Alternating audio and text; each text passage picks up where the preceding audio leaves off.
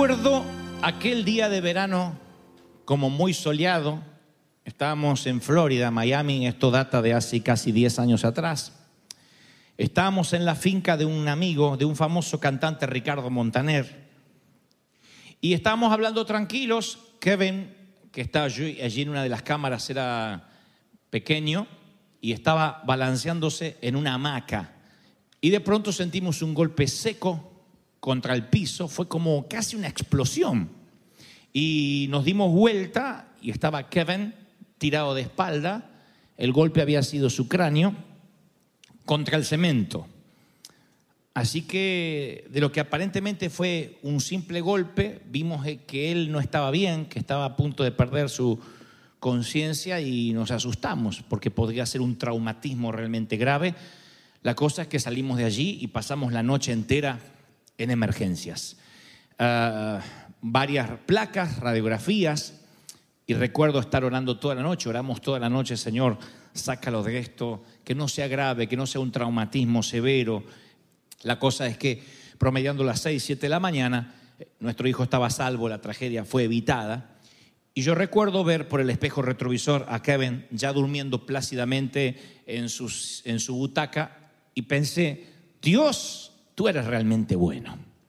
Tú eres fiel y bueno. Pero de pronto una pregunta surgió en mi pensamiento, lo recuerdo hasta el día de hoy, antes de llegar a casa, y fue, si Kevin no hubiera sobrevivido, si hubiese tenido un traumatismo de cráneo o estaría en coma hasta el día de hoy, o hubiese devenido en otra enfermedad, o si esa lesión hubiese sido más seria de lo que fue, ¿seguiría pensando yo que Dios es bueno?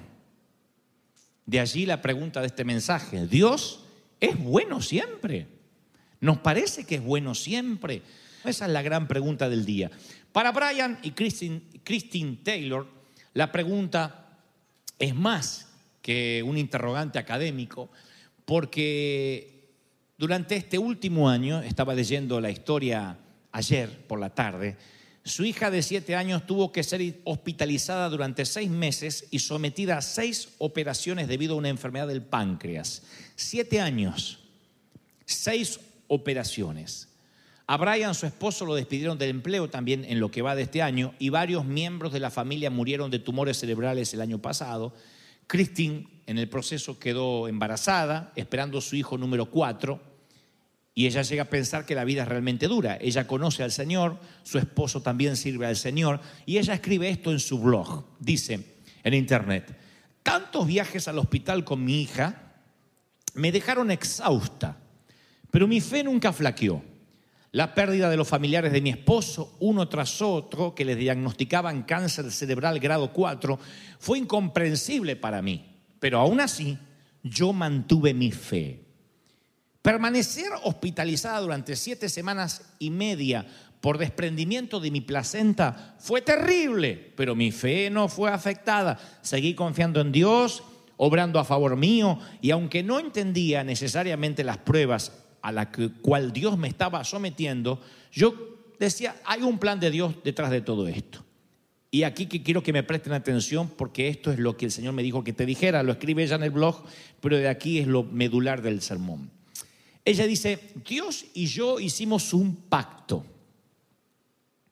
Yo soportaría cualquier prueba que me viniera siempre y cuando Él reconociera hasta cuándo fuera mi saturación, hasta cuánto yo podría soportar. Ese es el pacto que yo hice con Dios. Yo soporto lo que sea sabiendo que Él no puede cruzar la línea de mi umbral del dolor, más de lo que yo podría aguantar. Él sabía que habíamos puesto ese límite. Presten atención a las palabras, son, no son elegidas al azar. Dios sabía que habíamos puesto ese límite y que Dios no lo podía pasar, más de lo que yo pudiera soportar. Y yo sabía en mi corazón que Dios nunca iba a cruzar esa línea, pero Dios la cruzó. Di a luz una niña muerta. Con mi hija Rebeca, aún en casa alimentada a través de un tubo, y su estado de salud futuro completamente desconocidos, dar un bebé, dar a luz un bebé muerto, llegué a la conclusión inevitable que Dios en algún punto había cruzado la línea en la cual habíamos quedado y no salvó a mi niña. Nuestro límite o mi límite fue traspasado. Mi trato unilateral con Dios había sido quebrado. Y en ese momento todo cambió. El miedo se apropió de mí, mi fe se derrumbó, mi bienestar ya no estaba seguro. Si eso pudo ocurrir en medio de nuestras grandes angustias, esto no era un juego limpio. Y le dije a Dios, no estás jugando limpio conmigo. Rompiste un pacto que teníamos. Por primera vez me llené de ansiedad y esa fe que tuve durante todas las crisis anteriores se fumó. Ahora voy a continuar con la historia de, esta dama. Pero la mayoría de nosotros, hoy, en esta mañana, aquí en River, todos, aunque no lo hayamos firmado, tenemos un, un contrato, un acuerdo contractual con Dios. Todos hemos firmado un contrato, el cual Dios no firmó, pero nosotros sí, aunque no lo hayamos firmado, lo hemos confesado. Decimos, eh, prometo yo ser una persona buena siempre y cuando Dios cuida a mi familia. Yo quiero servirle al Señor siempre y cuando el Señor me dé salud. Yo voy a serle fiel y voy a adorarle. Lo único que le pido es que no me falte el pan en la mesa. Yo estoy dispuesto a serle fiel hasta el último día y no fallarle, claro, siempre y cuando mi matrimonio esté perfecto. Siempre en algún punto implícito, aunque no lo hayamos firmado, condicionamos a Dios y le decimos, Dios, yo te amo hasta tanto no cruces ciertas líneas que no estoy dispuesto a soportarte. Proclamamos que somos incondicionales, pero no lo somos. Siempre hay un punto que decimos, yo soportaría hasta esto, más de esto dejas de ser mi Dios. Esta dama es absoluta y descarnadamente frontal. Ella dice, Dios cruzó el límite que nos habíamos puesto. La pregunta es, ¿quién había puesto el límite? ¿Realmente Dios un día se acercó a ella y le dijo, ay, ay, ay, no cruzaré esta barrera o ella se lo impuso al Señor? Te amaré siempre y cuando me vaya bien las cosas y si no, no voy a amarte más. Te serviré mientras las cosas estén a favor. Cuando los vientos estén en contra, no te serviré. ¿Quién firmó ese contrato? ¿Dios y nosotros o solo nosotros? Ahora, cuando Dios no satisface nuestras expectativas, empieza un torbellino de preguntas. ¿Dios es realmente bueno? ¿Será que su poder es, limitado? ¿Será que su autoridad está restringida? ¿Puede hacer algunas cosas y otras tantas no? ¿Cuántas veces has pensado, ¿no habrá superado el diablo a Dios en esta ocasión? ¿Qué creemos cuando la vida no es tan buena? José en Egipto le dice unas palabras a Faraón que a mí me llena de preguntas, pero a la vez veo la autoridad con la cual José expresa estas palabras. Me llena de inquietudes, sí. Pero noten lo que José le dice a Faraón. Le dice, llegarán siete años de un hambre tan intensa que hará olvidar toda la prosperidad de Egipto. La gente se va a olvidar que la pasó bien de tan intenso que va a ser el hambre en Egipto. El hambre destruirá la tierra. La hambruna será tan grave que borrará el recuerdo de los años buenos. Va a ser tan feo lo que ocurra en Egipto que nadie se va a acordar de cuando comían. El haber tenido dos sueños similares, le dice al faraón, significa que estos aconteci- acontecimientos fueron decretados por Dios y él hará que ocurran pronto. O sea, José ve, dos épocas, la abundancia y la escasez, y ambos las adjudica a Dios. La hambruna y la abundancia los ve bajo la jurisdicción divina. Ambas, dice José, diré sus palabras, fueron decretadas por Dios. Ahora, ¿cómo podría ser eso? La calamidad, la hambruna, ¿puede ser una idea de Dios? Por supuesto que no. Dios no crea ni apuesta a la maldad. Dice la palabra, lejos está de Dios la impiedad y el omnipotente la iniquidad.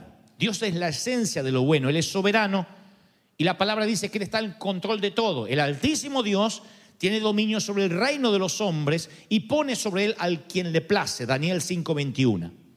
Entonces ustedes dicen, entonces ¿quién manda las calamidades? No las envía Dios, pero las permite. Y ahora les daré las razones. Las permite.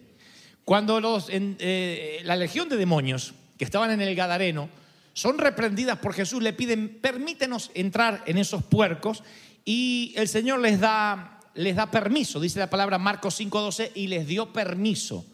O sea, el diablo tiene que obedecer. Los demonios tienen que obedecer a Dios. No porque se hayan revelado, no porque no estén más en los cielos, no porque hayan caído Satanás y la tercera parte de los ángeles no obedecen a Dios. Dios todavía les da órdenes y ellos tienen que obedecer. Les da permiso. De otro modo no le hubiesen pedido permiso. Déjanos meternos en los puercos. Hubiesen hecho lo que quisieran si al fin y al cabo respondían al diablo. Pero Dios, el Señor les da permiso. O sea, esto me lleva a la conclusión que Dios le permite a Satanás en ocasiones desatar el caos, pero no permite que triunfe. Romanos 8:28 dice, y sabemos a los que aman a Dios que todas las cosas les ayudan a bien. ¿Están hasta ahí, sí o no? Esto es a los que conforme a su propósito son llamados. Dios promete que todas las cosas van a estar bien, no dice cada una de las cosas. Esto es importante porque los sucesos aislados pueden ser malos, pero Dios promete que el final va a ser bueno. Todas las cosas que te ocurran ayudan a bien. No es que cada cosa va a ser buena. Te van a ocurrir días malos, días buenos, pero Dios te da una promesa. Todo lo que te ocurra va a terminar en bendición. Vas a triunfar. Las cosas buenas y las cosas malas. Eso es, todas las cosas ayudan para bien. Eso debería alentarnos. ¿Hasta ahí soy claro, sí o no? No cada una de las cosas, todas las cosas. En nuestra vida tenemos, por ejemplo, eh, eh, algunas cosas cotidianas que nos hablan de esto. Cuando tomas una taza de café, no dices, cuando dices, qué rico el café, no estás diciendo, qué rica es la bolsa que contiene los granos traídos desde Colombia por Ramón Valdés. No dices, es que los granos son muy buenos. Tampoco cuando dices, qué rico café, no dices, qué agua caliente tan sabrosa. Tampoco dices, qué buena cafetera que compramos, qué buen filtro tiene el café. Lo que está diciendo es que los ingredientes trabajan juntos. Cuando la bolsa se abre, los granos se muelen, el agua se calienta la temperatura adecuada y entonces tú estás diciendo, qué sabroso el café. Estás hablando de la cooperación colectiva de todos los elementos para crear un café rico. Entonces te dice, ¿te tomaste un rico café? Sí, el café estaba rico. Para llegar a un rico café tuvo que intervenir los granos, el agua, la buena cafetera. Nexpreso tomo si algún día me quieren regalar, dicho sea de paso, el Señor me dice que te lo diga. Todos esos elementos juntos hacen que tomes un buen café. Cuando Pablo le escribe a Roma le dice, todas las cosas ayudan para bien. A lo mejor la molienda del café va a ser dura, el agua caliente no te va a gustar, pero al final va a quedar un café sabroso. Todos los elementos en conjunto ayudan para bien. Ahora, nada en la Biblia nos haría llamar bueno a una hambruna, a un ataque al corazón, a un derrame cerebral, a un ataque terrorista, a un accidente. Son calamidades, productos de un planeta Tierra caído. Por el, contrario, el mensaje de la Biblia, en especial la historia de José, nos compele a creer que la mezcla de todas esas cosas, de esos ingredientes, van a ser algo bueno. José le dice a Faraón, viene un tiempo de hambruna tan fuerte que te van a hacer olvidar los buenos momentos. Nos van a hacer los buenos momentos, nos van a hacer olvidar los buenos momentos que pasamos. Pero Dios decretó la hambruna y el tiempo de la abundancia. Ahora, ¿qué es bueno para Dios? Vamos a dejar que Dios defina lo que es bueno. Porque si a mí me preguntan qué es bueno, mi, mi- mi definición de algo bueno es comodidad, confort, eh, que me vaya bien, tener salud. ¿Cuál es la definición de algo bueno para Dios? El caso de sus hijos, de su hijo, la vida buena consistió en sufrimientos, en tormento, en cruz, en muerte. Dios mezcló esos ingredientes para producir la gloria de Dios y tu salvación y mi salvación. Al final fue bueno, después de la cruz fue bueno. Ahora, la molienda de café, el agua hirviendo, el, eh, el- aplastar los granos fue la cruz, el sufrimiento, la tortura, la sangre, el escupir, la humillación, la vergüenza. Tú dices, eso no es bueno, eso no puede provenir de Dios. Pero Dios estaba mezclando todos esos ingredientes eternos para que hoy tú y yo tengamos vida eterna. Entonces la vida así termina siendo sabrosa, Dios sabe, ¿sí o no? Ahora, Dios puede cruzar la línea, sí, porque Él es Dios. Y esta mañana hay que decidir si confiamos en Él o no. Él puede cruzar la línea y a ti y a mí no nos quedará otro camino que decidirnos. No podemos decir, no, no, no, no, hay cosas que yo a Dios no se la voy a permitir. ¿Y qué? La preocupación que tiene Dios. Yo mismo he predicado, no, no, no, hay cosas que yo sé que Dios no hará contra mí, o, o, claro, no lo hará Él adrede contra mí, eh, bíblicamente hablando, pero yo decía, hay cosas que Dios jamás va a permitir, porque me ama demasiado. Y esto es un punto que por no ser predicado bien desde nuestros púlpitos, la gente luego se frustra.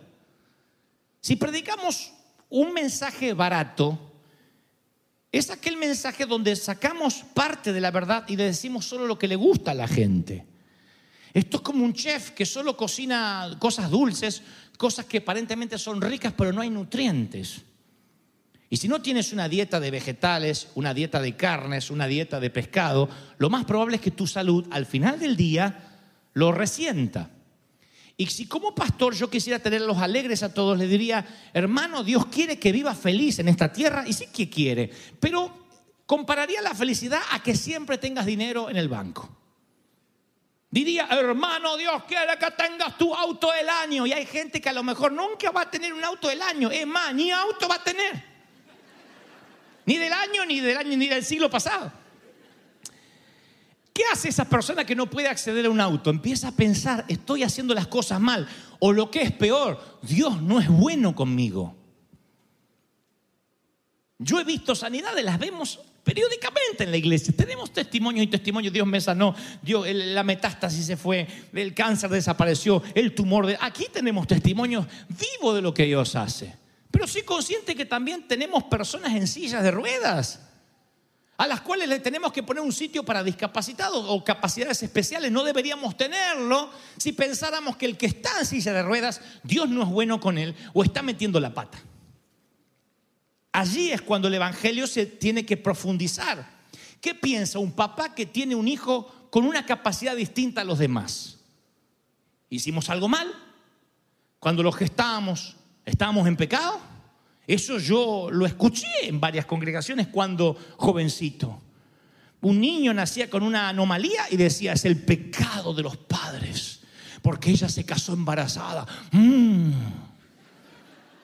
Desconociendo los principios divinos, que Dios dice que todas las cosas son hechas nuevas, que el pecado de los padres no pasará hasta la próxima generación, si no estaríamos fregados la mayoría. Estaríamos en el horno todos. Imagina si cargaras con los pecados del viejo. Imagina si cargáramos con los pecados de la vieja. ¿Hay algo que debamos saber? Sería terrible. Ese evangelio se creó, ese falso evangelio, para asustar a la gente. Para tenerlas bajo un yugo. Si pecas, te vas a ver como Dios que quita la mano y te vas a quedar rengo. Entonces venía el hermano. ¿Y cómo fue el pecado? Es terrible. y vemos a un Dios como si fuese un policía cósmico, esperando que te equivoques y luego castigarte y darte una lección moral. Y Dios no es eso. Tampoco estoy diciendo que podrás hacer lo que quieras, porque Dios al que ama disciplina, pero habla de disciplina no de castigo. Te ama, amas como tú amabas a tu hijo, a tu bebé cuando se hacía encima y decías, ese olor nauseabundo no puede venir de nuestro apellido. Sí, viene.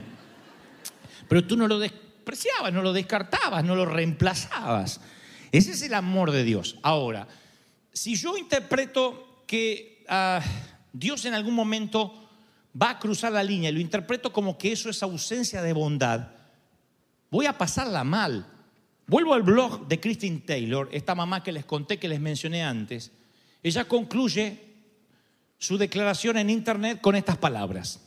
Dice, he pasado muchas semanas tratando de entender por qué un Dios tan amoroso pudo permitir que ocurrieran cosas terribles en mi familia. La única conclusión a la cual arribé con la ayuda del Espíritu Santo es que tengo que renunciar al límite que le puse a Dios. Tengo que renunciar a mi límite.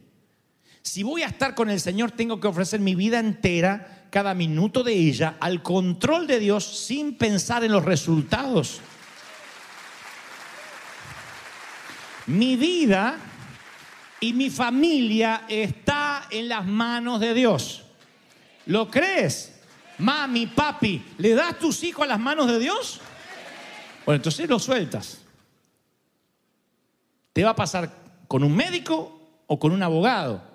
Si alguna vez vas a consultar a un abogado, y yo lo tuve que consultar muchas veces por temas laborales, el abogado me dijo, entre otras cosas, Dante, eres muy intenso. No sé dónde sacó eso. No me estés llamando todos los días. Y yo le decía, José, que, que te tengo que llamar, José, porque estoy intranquilo. Te llamaron del juzgado. ¿Qué dijeron? Dante, si yo soy tu abogado, yo voy a cobrarte por esto, no te lo hago gratis. Si yo soy tu abogado, te desentiendes. Al final de cuentas te voy a decir si ganaste el caso o no. Y a mí no me gustaba, me producía una ansiedad. Y con Dios somos similares. Te entrego mis hijos, pero me los cuidas, ¿eh? Que no se me hagan rebelde, ¿eh? Y ojo con quién que se van a casar, ¿eh? Que no me traiga una loquita, ¿eh? Te lo entregué a ti, señor, ¿eh? Dios dice, o me lo entregas, o te lo quedas y lo crías a tu manera. Y que te vaya bien. Entonces esta dama dice, yo tengo que renunciar a los límites porque el Señor me ha hecho entender que no se han trazado líneas que Dios no pueda cruzar, ni hemos hecho un trato juntos. Yo sola firmé el contrato, Señor, hasta aquí es lo que aguanto. Y yo entregué mi vida al Señor. Y así donde había pánico, cuando entrego mi vida completa al Señor, ahora hay paz. Y donde había ansiedad, ahora impera la calma, porque he entendido de que le he dicho, Señor, está bien, lo que tú hagas va a estar bien. Porque debo creer que todas las cosas me van a ayudar para bien. Eso es confiar en el Señor. Al final, como tu abogado, el Señor te dice, yo te voy a dar el resultado. Mi abogado encima no me podía decir si yo iba a ganar el caso o no. Me decía, no me molestes hasta que no tenga un resultado. Aquí nuestro abogado dice, tranquilo, no me vengas a orar por lo mismo. Si me entregaste tu familia, tu salud, tu finanza, confía. Pero es más, a diferencia de los abogados terrenales, te digo, todas las cosas te van a ir bien. Te va a ir bien. No deberías agradecer a Dios por eso. Ahora, todos en algún momento nos vamos a encontrar en esa intersección de la vida. ¿Es Dios bueno cuando las consecuencias no lo son? ¿Por qué se llevó mi padre? ¿Por qué mi hermano? ¿Por qué mi hermana? ¿Es bueno Dios todavía? Porque si cada año te debates con el dolor de por qué, estás diciendo tú eres un Dios malo. Y tras el dolor que tienes le agregas un conflicto con Dios que no quieres tener. Dios dice, sigo siendo bueno. Dios es bueno durante las hambrunas o los banquetes. Yo te daré la respuesta. La respuesta es la única foto de Dios que existe, Cristo. Esa es la respuesta. ¿Quieres conocer la respuesta clara si Dios es bueno en cuestión de sufrimiento y en cuestión de que te vaya bien? Mira a Jesús. Y él presionó su, la piel lacerada de un leproso, sintió las lágrimas de una mujer pecadora que lloró, inclinó su oído a los hambrientos, lloró ante la muerte de un amigo, detuvo su caminar para atender las necesidades de una madre afligida, Cristo no retrocedió, ni corrió, ni se aisló ante la presencia del dolor. Eh, todo lo contrario, no pasó su ministerio dentro de una burbuja, ni predicó desde una isla desértica, aséptica o libre del dolor. El Señor estuvo con el dolor y tomó de su propia medicina. Él jugó con sus propias reglas. ¿Tienes discusiones sin sentido en la familia? Jesús las vivió. Sus propios hermanos no creían en Él. ¿Sientes acusaciones de gente celosa? Jesús las supo tener, con aguijonazos fuertes. ¿Has vivido una muerte aparentemente sin sentido? Observa la cruz. ¿Por qué venimos a la iglesia y nos olvidamos de la cruz? La cruz no es un símbolo, no es el símbolo de Nike, no es el logo de Coca-Cola. La cruz no es lo que devino luego de una reunión de marketing y de branding para que tengamos algo que nos identifique. La cruz es tortura, es muerte. Y Cristo no te exige nada que Él no haya experimentado Él mismo. Él no te pediría que tú atravieses el dolor, el valle de sombra y de muerte, que lo atravieses, que al otro lado está la luz, si Él no lo hubiese pasado. Si Él hubiese sido Mahoma, si Él hubiese sido Confucio o hubiese sido cualquier otro líder religioso, quizás sería ingrato que Él diga, tendréis que pasar aflicción. ¿Por qué si Él no la ha pasado?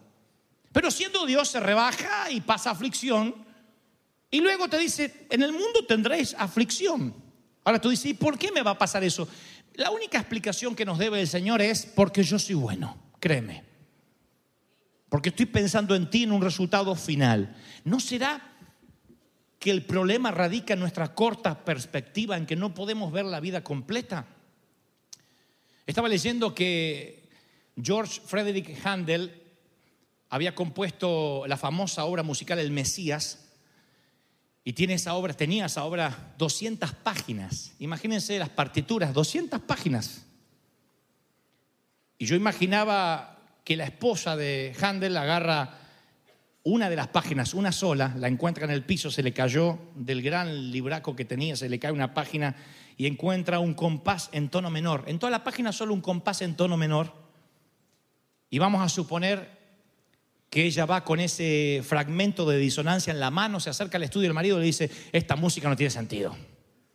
Qué mal compositor que eres viejo. No tiene sentido. Y está mirando solo una página. ¿Qué habrá pensado él? Habrá pensado, mujer, tú terminas de hacer lo que tienes que hacer, ve. Te estás perdiendo 199 páginas. Ella está mirando solamente la disonancia, un fragmento de disonancia en la mano. Y quizás Dios nos ve igual cuando nosotros vamos como la señora ante Él y señalamos el tono menor, nuestro hijo enfermo, unas muletas, la hambruna, un divorcio, un dolor, señalamos eso y decimos, Señor, no tiene sentido, no tiene sentido, no estás leyendo la partitura, te estás perdiendo la sinfonía. El Señor te dice, de toda la creación, ¿qué has visto para poder opinar de que no soy bueno? Y vamos con una hoja. Esto no tiene sentido, no es música, no es música. ¿Cómo con una hoja le dices al Señor qué es música y qué no es música? Si no has visto nunca la sinfonía, Job le dice al Señor, Señor, mira lo que me pasa, ¿qué te pasa? No eres bueno. Y Dios le dice, ¿dónde estabas tú cuando yo hice la creación? No está esperando Dios una respuesta. Es como un padre diciendo una madre, diciendo, ay, el señorito, ¿dónde estaba cuando estaba pariendo? ¿Dónde estabas tú cuando acomodé el cosmos en su lugar? ¿Quién eres para cuestionarme? Le está diciendo Job, ni entiendes lo que yo estoy haciendo, ni siquiera contigo. No me voy a sentar a debatir contigo. Y nosotros vamos con la disonancia, vamos con la única hojita que entendemos. Ay, Señor, Señor, ¿por qué las muletas? ¿Por qué mi hijo? ¿Por qué mi hijo? ¿Por qué mi esposo? ¿Por qué mi tía? ¿Por qué mi casa? ¿Por qué mi empleo? Y vamos con la única disonancia, no entendiendo la sinfonía. ¿No será que nuestra perspectiva es demasiado corta? Que solo estamos viendo un pedacito, una mirilla de la puerta y por eso no entendemos? ¿Será que habrá alguna explicación para el sufrimiento que no podamos entender? ¿Qué dirías tú si la respuesta de Dios a las preguntas a por qué has sufrido o estás sufriendo supera los megabytes de tu pobre mente o de mi pobre mente? Tal vez la explicación la vamos a entender en el cielo porque ahí no habrá límite de megabytes. Vamos a entender porque, ah, de haber tenido las piernas fuertes me habría perdido. Ay, mira los que logré tocar. en aquel sufrimiento en el hospital, todos los que te conocieron porque tú me llevaste ahí. Ah, por eso la cárcel. Por eso nunca me llegaron los papeles. Debí haber vivido esa experiencia con gratitud, diciendo, tú sabes todo, Señor, mi estatus migratorio no te es ajeno. O creen que Dios disfruta a la mañana y dice, "Ja, indocumentado. No, no disfruta eso. Dios no trabaja para migraciones. Dios sabe, Dios sabe tu estatus legal. A Él no se le escapa eso. ¿Por qué no te llegan los papeles? ¿Por qué no logras la residencia? ¿Por qué no tienes la salud como debieras? ¿Por qué no tienes la familia que quisieras? ¿Por qué no tienes el empleo que tienes? Porque Dios sabe, Él es soberano, Él sabe. Tú tienes que decir, basta de ponerte límites, Señor. Si yo te entrego la vida, te la entrego y haz de mí lo que quieras como el alfarero. Desármame, ármame, vuélveme a armar. No sé si todo el mundo estaría dispuesto a decirle esto al Señor. Imagina que yo te digo, te invito a vivir un día de tus sueños. 24 horas en una isla, no sé, Malibú, Tijuana. En una isla paradisíaca, donde no hay preocupación, la comida que más te gusta, las actividades que más te gustan, como un spa. Entras a la mañana y sales 24 horas después. La única condición que te digo, vas a tener una milésima una milésima de segundo de incomodidad. Tú me dices, ¿por qué? Bueno, porque es la condición. Por razones que no te puedo explicar, hay que comenzar el día con una milésima de segundo de aflicción. No sé, una maleta pesada, que, no puedes abrir la puerta del hotel. Vas a tener una milésima de segundo de, de, de- de dificultad. Pero después todo el día la vas a pasar feliz. Nadie diría, ay, no, si tengo que cargar una maleta pesada, no voy. Tú dirías, por una milésima de segundo, 24 horas de felicidad, claro. ¿Aceptarías la propuesta? Claro. Una porción tan pequeña de un segundo no es nada comparado con 24 horas. Y en el reloj de Dios estás viviendo una milésima de segundo. En el reloj de Dios, 80 años, 90 años son una milésima de segundo. Entonces Dios, que es tan grande, dice, y aguantate la incomodidad de la maleta pesada que te tocó. De hijos un tanto desobedientes, de un cónyuge ingrato, de la casa que todavía no llega, de unas muletas, de una salud frágil, de tener que vivir a insulina, de tener que soportar todas las mañanas tomarte 3, 4, 7, 8 pastillas para poder mantener tu organismo en funcionamiento. ¿Y por qué? Porque es una milésima de incomodidad. Tu vida es un vapor. Tu vida, dice la palabra, y mi vida, dice el proverbista, es un chasquear de los dedos comparado con el cielo. Tu dolor no va a durar para siempre, pero tú vas a ser eterno. Tú sí vas a durar para siempre. Aleluya. Las aflicciones de este tiempo presente, dijo Pablo a Roma, no son comparables con la gloria venidera que ha de manifestarse. Por eso el tipo Pablo se hizo un superhéroe. Lo metían en la cárcel, lo azotaban y no lo podían quebrar. Claro que le dolía. No era Superman. Pero no lograba, no lograba el, el procónsul romano, el César, quebrar a este hombre. En aflicciones, en persecuciones, en frío, en desnudez. El tipo decía, yo sé vivir en abundancia, sé vivir en pobreza. Tengo una gana de morirme, pero por amor a ustedes no me voy a morir. Para mí el morir es ganancia. Más voy a seguir hasta que acabe la carrera. Uno dice, pero qué seguridad. Yo me aguanto un naufragio. El segundo, estoy dudando si Dios me ama. El tercero, me voy de la iglesia. Una cárcel me aguanto. Azotes. mm. Cárcel y azote. Ah, Señor, te pasaste conmigo. ¿Qué pasó? ¿Qué pasó? Pablo soporta cárceles, naufragios, azotes. Y dice, sí, ¿qué me importa? Yo me voy a la gloria. Es un tipo indestructible. Es un tipo que sabe lo que tiene. No sé si alguna vez te tocó tener algo de dinero en el banco prudente como para no preocuparte si te despiden del empleo. La mayoría quizás ha tenido lo suficiente para el día, para la semana. Pero quizás en algún momento en tu vida cobraste la venta de una casa, un salario atrasado, una herencia, y de pronto en tu cuenta aparecieron una cifra mínima de cinco ceros. O de cuatro ceros, lo cual ya estaría bien. Tú dices, no lo voy a usar, no lo voy a utilizar. Pero caminas con otra seguridad. No es lo mismo aquel que se entera un viernes, que tiene que juntar las cosas de su escritorio y la vida ya no será como antes, porque lo acaban de despedir sabiendo que no sabe cómo pagará la renta el próximo lunes, a aquel que dice, bueno, en todo caso, he hecho mano de los 100 mil dólares que dijimos que no vamos a, tocar en el Bank of America. Tienes una seguridad. Esa seguridad frívola, si se quiere, que te darían una cifra de 5 o 6 ceros, debería ser nada comparada a la seguridad que tienes con la vida eterna. Debería ser indestructible, debería ser inmune a las amarguras. No digo que vas a celebrar lo que te pase como si fuese alguien que te guste el dolor, no lo vas a celebrar. Pero tú deberías decir, no importa, no me ha tocado ahora pasar un día bueno, me tocan los días malos. No es esta mi mejor temporada, pero con todo, aunque la higuera no florezca, ni en las vidas haya fruto, ni haya mantenimiento en los lagares, en ningún sitio, con todo yo me alegraré en el Señor, porque me voy de aquí, estoy de tránsito. ¿Para qué me voy a preocupar si no es mi destino final? Esa es la mayordomía bien entendida. Disfruta el auto del año, pero si tienes que tomar camiones, disfruta tomar camiones.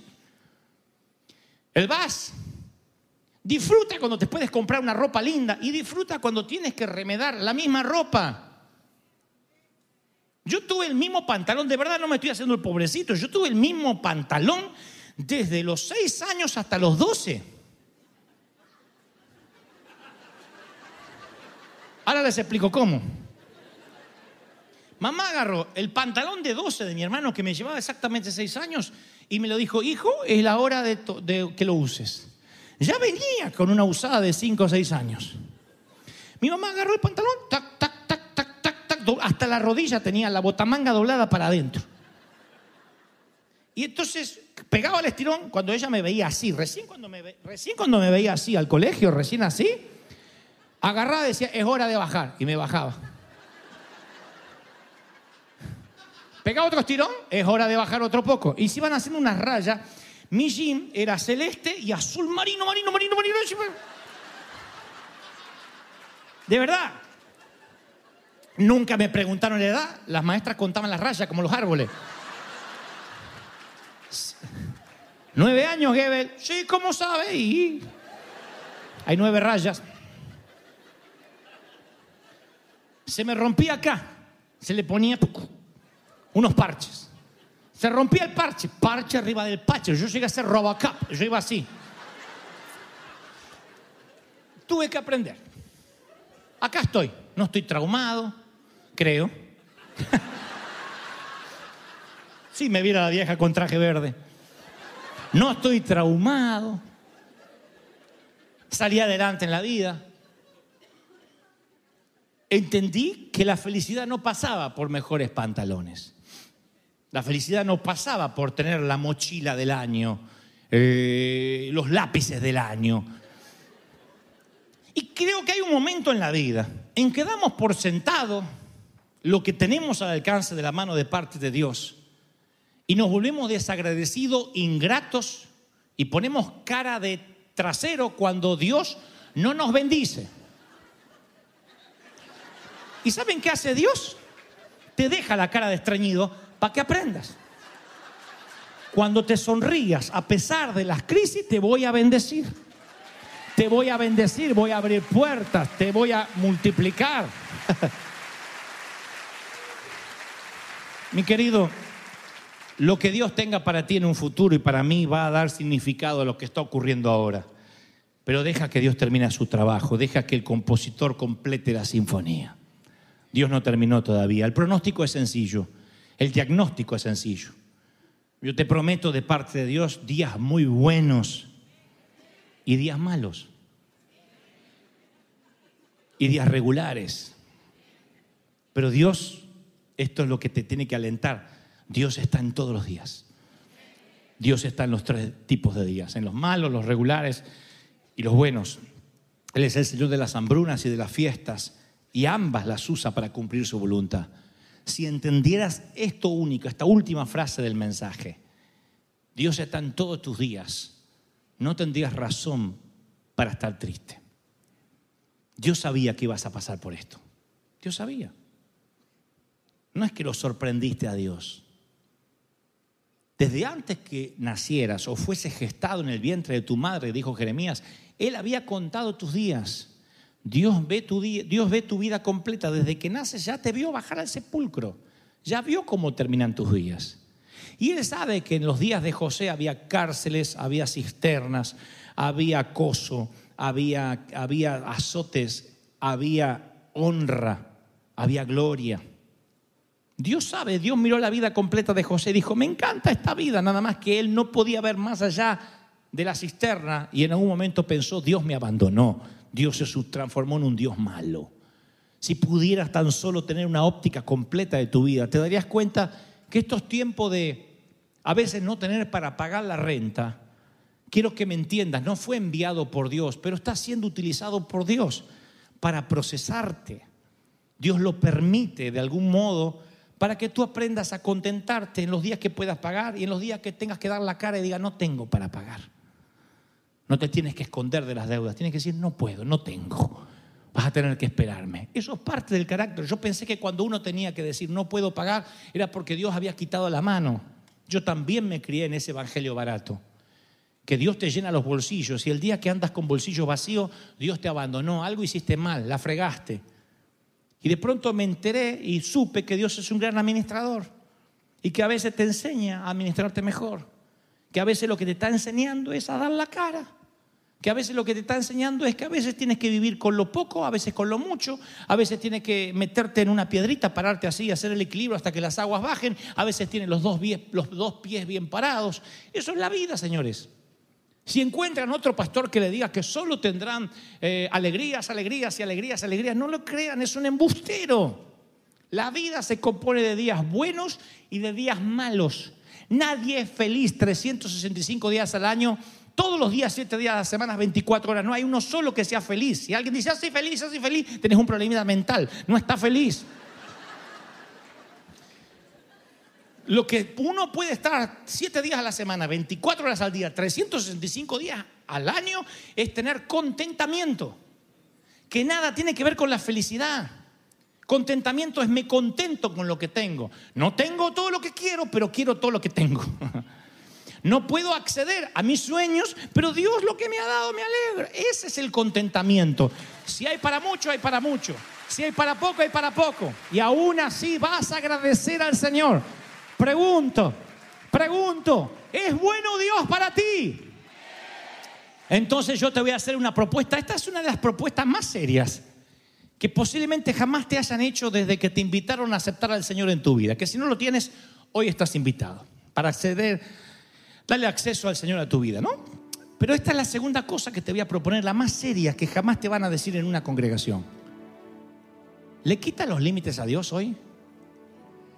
Le dice, Señor, hasta donde quieras llegar. No le digas, Señor, tú harás que no baje el cuchillo cuando quieras sacrificar a mi hijo. ¿Y si lo tienes que bajar? Porque si decimos eso, decimos, Señor, si no hay muerte, yo te sirvo. Si no hay dolor, yo te sirvo. ¿Por qué Dios bendijo a Abraham por sobre todas las naciones de la tierra? Porque Abraham jamás subió esa montaña diciendo, yo sé que Dios no me va a permitir que lo mate a mi hijo. Él subió convencido que nunca más tendría a su hijo. Y no cuestionó, Dios me lo pidió. Punto. Dios dio, Dios quitó. Si vives con esa mente, se te va la ansiedad y tienes paz. Acepta los infortunios como permisos otorgados por Dios por alguna razón que si la dicha te lo permite y la providencia vas a entender aquí. Y otras cosas la vas a entender allá. Porque ella se fue cuando tú más la necesitabas. Yo no creo que haya una edad en que uno diga, ya está, no necesito a mi padre, ya se podría morir. Yo pensé que lloraría mucho a mi mamá si ella se moría a los 40, pero que la lloraría menos si se moría a los 90. Tira, la lloramos igual. 90 años con Alzheimer y yo le seguía preguntando, Señor, ¿y por qué? Y si se me muere de 120 le diré, ¿y por qué? Porque nos aferramos a las cosas. Y la vida desde la cuna a la tumba es soltar soltar, soltar. Tus hijos no son tuyos. No digas, es que, es que son míos. Es, es tu responsabilidad como Moisés, prepararlos para una tierra que a lo mejor ni vas a ver tú. Y después ellos tomarán sus decisiones. A mí mis hijos no me van a culpar si se hacen delincuentes o, van a la rebeldía. Dios no lo permita. Pero no me van a culpar a mí. Haré mi mejor tarea. Como padre haremos nuestra mejor tarea, pero no puedo yo cargarme con la responsabilidad de hijos que algún día tomarán sus decisiones, elegirán a sus cónyuges, decidirán qué hacer. Uno tiene que soltar en la vida. Entonces suelta tu salud, porque a lo mejor eso es lo que te llama Señor, sárame, Señor, sárame. Ya sabe Dios de qué cosa tenéis necesidad antes de que se la pida. Haz una última oración, Señor, si me quieres sano, haz la obra.